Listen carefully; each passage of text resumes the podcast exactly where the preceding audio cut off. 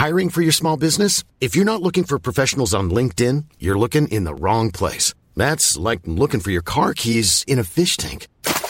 LinkedIn helps you hire professionals you can't find anywhere else, even those who aren't actively searching for a new job but might be open to the perfect role. In a given month, over 70% of LinkedIn users don't even visit other leading job sites. So start looking in the right place. With LinkedIn, you can hire professionals like a professional. Post your free job on linkedin.com slash people today. Dia de boas notícias. Evangelho de Marcos. Comentário de Mari Persona. Então Jesus ordenou que fizessem todo o povo assentar-se em grupos na grama verde. Marcos capítulo 6, versículos 39 ao 44. A referência à grama verde representa descanso, como no Salmo 23, versículo 2, que diz assim: Em verdes pastagens me faz repousar. É nesse espírito pacífico que o Senhor deseja que nós compartilhemos do pão da vida, que é Cristo, com essa humanidade faminta. O Salmo 145, versículo 16, confirma isso.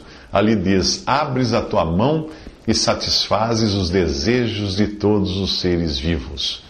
Quem um dia foi beneficiado com a bendita mensagem do Evangelho deveria estar disposto a compartilhar daquilo que recebeu. Um exemplo magnífico disso você encontra no livro de 2 Reis. No capítulo 6 daquele livro é contada a história de Samaria, cidade sitiada pelo inimigo por tanto tempo que a população já estava sem alimentos e fazendo o inimaginável para sobreviver. Um exemplo da fome e desespero deles é a mulher que reclama ao rei de sua amiga. Ela diz: Esta mulher me disse: Vamos comer o seu filho hoje e amanhã comeremos o meu. Então nós cozinhamos o meu filho e o comemos. No dia seguinte eu disse a ela que era vez de comermos o seu filho, mas ela o havia escondido. 2 Reis 6, versículos 28 e 29. Enquanto isso, do lado de fora da cidade, quatro leprosos decidem tentar a sorte no acampamento inimigo, já resignados de que de um jeito ou de outro acabarão morrendo. Eles dizem assim: por que ficar aqui esperando a morte? Se resolvemos entrar na cidade, morreremos de fome. Mas se ficarmos aqui, também morreremos. Vamos, pois, ao acampamento dos arameus para nos render. Se eles nos pouparem, viveremos. Se nos matarem, morreremos. Para surpresa deles, eles encontram o acampamento do inimigo vazio e abandonado. E a Bíblia diz que o Senhor tinha feito os arameus ouvirem o ruído de um grande exército com cavalos e carros de guerra e os soldados fugiram apavorados, deixando tudo para trás. Isso está em 2 Reis 7, de 4 a 6. Os quatro leprosos comeram e beberam, pegaram prata, ouro e roupas e saíram para esconder tudo. Depois voltaram e entraram noutra tenda, pegaram o que quiseram, esconderam, esconderam isso também. Então disseram uns aos outros: Não estamos agindo certo. Este é um dia de boas notícias e não podemos ficar calados. Vamos imediatamente contar tudo no palácio do rei. 2 Reis 7, versículo 9. Esta deveria ser também a disposição dos que foram salvos por Cristo, a de compartilhar desse pão da vida que receberam de graça. A ordem de Jesus para que seus discípulos alimentem a multidão tem a ver com esse privilégio que todo cristão tem de compartilhar do Evangelho enquanto ainda é dia de boas notícias, antes que a vinda de Jesus para buscar os seus, encerre essa oportunidade. Então Jesus ordenou que fizessem todo o povo assentar-se em grupos na grama verde. Assim, eles se assentaram em grupos de cem e de cinquenta. Marcos 6, 39 a 40. Existe ordem e tranquilidade na maneira como o Senhor ordena que o alimento seja distribuído. Isso vale também para o Evangelho. Ao contrário das religiões pagãs, com suas gritarias, rodopios e manifestações barulhentas, a pregação do Evangelho não precisa de subterfúgios emocionais e muito menos de agressividade que espante os que, os que a escutam. Ao instruir os irmãos em Corinto de como deviam ser suas reuniões, Paulo ordenou que tudo fosse feito com decência e ordem, pois Deus não é Deus de desordem, mas de paz. 1 Coríntios 14, de 40, versículos 40 e depois versículo 33, que eu li na, na sequência. Na lei havia uma ordenança curiosa. Dizia assim: não cozinhem, não cozinhem o cabrito no leite da própria mãe. Êxodo 23, 19. Estaria Deus preocupado com cabritos? O sentido era de não usar como instrumento de morte aquilo que era designado para dar vida, no caso, o leite. Por isso, jamais deveríamos utilizar a palavra de Deus como forma de agressão, criando barreiras para as, as, as, pessoas escutarem, para ouvirem essa mesma palavra. Mais tarde, o Senhor repreenderia Pedro por usar da espada para cortar a orelha do servo do sumo sacerdote. É, ora, se você usa a palavra de Deus de modo a causar um bloqueio nas pessoas que deveriam ouvi-la, você não está usando corretamente essa sua espada. Se você estranhou a minha interpretação da ordenança do cabrito, lembre-se de que o apóstolo Paulo citou também outro preceito da lei que fala de animais. Está escrito na lei de Moisés: não amordace o boi quando, enquanto ele estiver debulhando o cereal. Por acaso é com bois que Deus está preocupado? Não é certamente por nossa causa que ele o diz? Sim, isto foi escrito em nosso favor, escreveu Paulo em 1 Coríntios 9, versículos 9 a 10. Na sequência, Paulo ensina que aquilo fora dito no Antigo Testamento como figura de como os irmãos deveriam reconhecer aqueles que estavam empenhados na obra do Evangelho e ajudá-los no seu sustento. Isso estabelece um princípio de como interpretar o Antigo Testamento pela realidade ou à luz do contexto do Novo Testamento. Por não entenderem isso, muitos pregam um falso evangelho de ordenanças da lei, de cerimônias do judaísmo, como forma de se obter a salvação.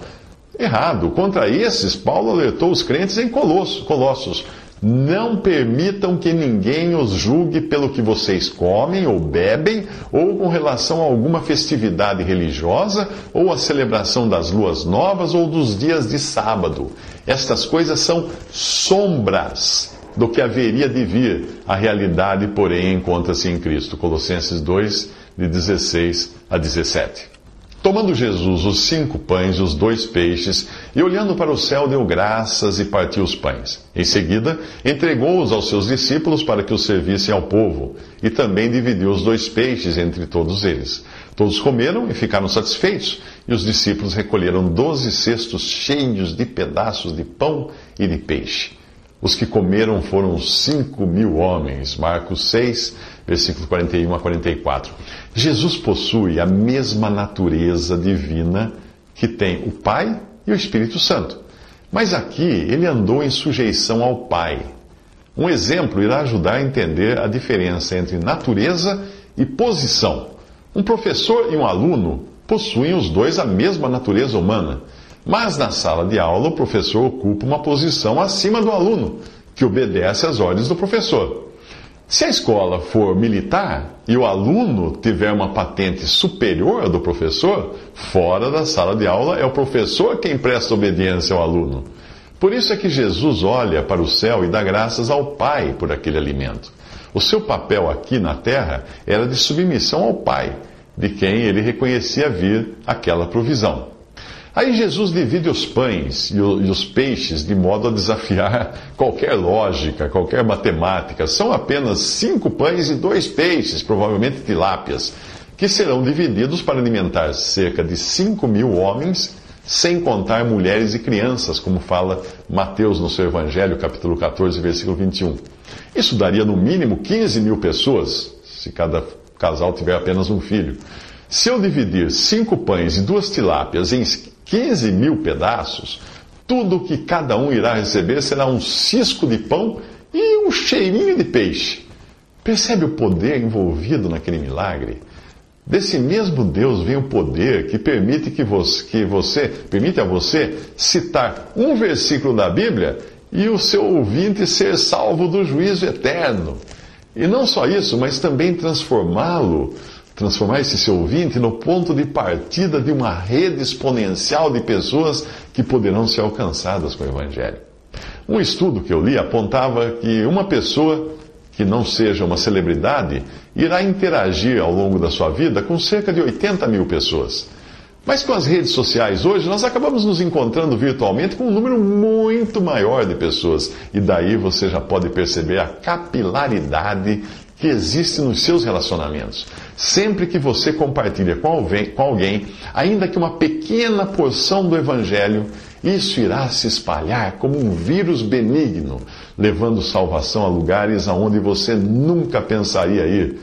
É triste quando nós encontramos cristãos que se isolam e nunca abrem a boca para ajudar nessa epidemia do bem, essa epidemia de salvação. Nunca compartilham um folheto, nunca compartilham um link com uma mensagem evangelística, não dizem nada a ninguém. A Bíblia fala assim: atire o seu pão sobre as águas, e depois de muitos dias você tornará a encontrá-lo. Eclesiastes 11, versículo 1. Depois de partir os pães e os peixes, Jesus entregou as porções aos discípulos para que os dessem à multidão, e aí nós vemos que todos comeram e ficaram satisfeitos, e os discípulos recolheram doze cestos cheios de pedaços de pão e de peixe.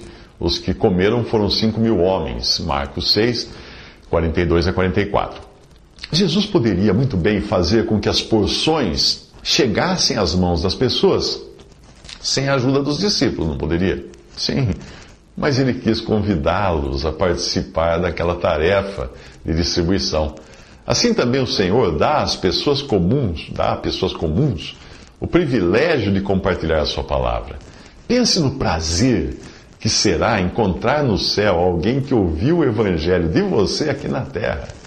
Talvez você relute em levar o Evangelho por não ter uma formação religiosa regular. Ora, foram os homens que inventaram essas formações clericais e colocaram condições para o exercício do ministério da palavra de Deus. Condições essas que Deus jamais aprovaria. Nos sistemas humanos, você seria, precisaria fazer, estudar teologia, ser ordenado por uma junta de homens, mas para Deus, é suficiente que tenha um coração pronto para ser um instrumento dele. Nem a mensagem, nem o poder vem de você. E o apóstolo Pedro explica muito bem isso. Cada um exerce o dom que recebeu, obviamente de Deus, para servir aos outros administrando fielmente a graça de Deus em suas múltiplas formas. Se alguém fala, faça-o como quem transmite a palavra de Deus. Se alguém serve, faça-o com a força que Deus provê, de forma que em todas as coisas Deus seja glorificado mediante Jesus Cristo, a quem sejam a glória e o poder para todos sempre. 1 Pedro 4:11. Repare que até Paulo, com toda a erudição que ele trazia da sua formação anterior aos pés do famoso mestre judeu Gamaliel, mesmo Paulo tomou o cuidado de não deixar que a sua eloquência, seu conhecimento e a sua capacidade humana interferissem na sua pregação. Ele escreve aos Coríntios: Eu mesmo, irmãos, quando estive entre vocês, não fui com um discurso eloquente nem com muita sabedoria para lhes proclamar o mistério de Deus, pois decidi nada saber entre vocês a não ser Jesus Cristo e este crucificado.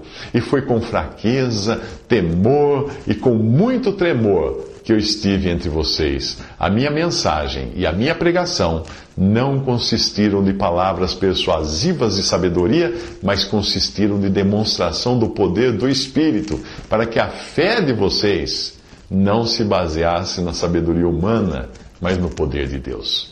1 Coríntios 2, de 1 a 5. Deus quer que seja assim, para que ninguém se vanglorie diante dele. 1 Coríntios 1, versículo 29.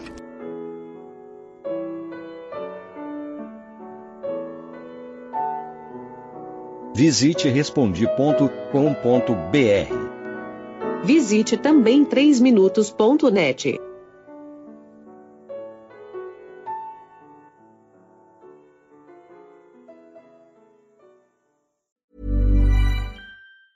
Hi, I'm Daniel, founder of Pretty Litter. Did you know cats tend to hide symptoms of sickness and pain? I learned this the hard way after losing my cat, Gingy. So I created Pretty Litter, a health monitoring litter that helps detect early signs of illness by changing colors, saving you money and potentially your cat's life. Pretty Litter is veterinarian developed, and it's the easiest way to keep tabs on your fur baby's health right at home. Go to prettylitter.com and use code ACAST for 20% off your first order and a free cat toy. Terms and conditions apply. See site for details.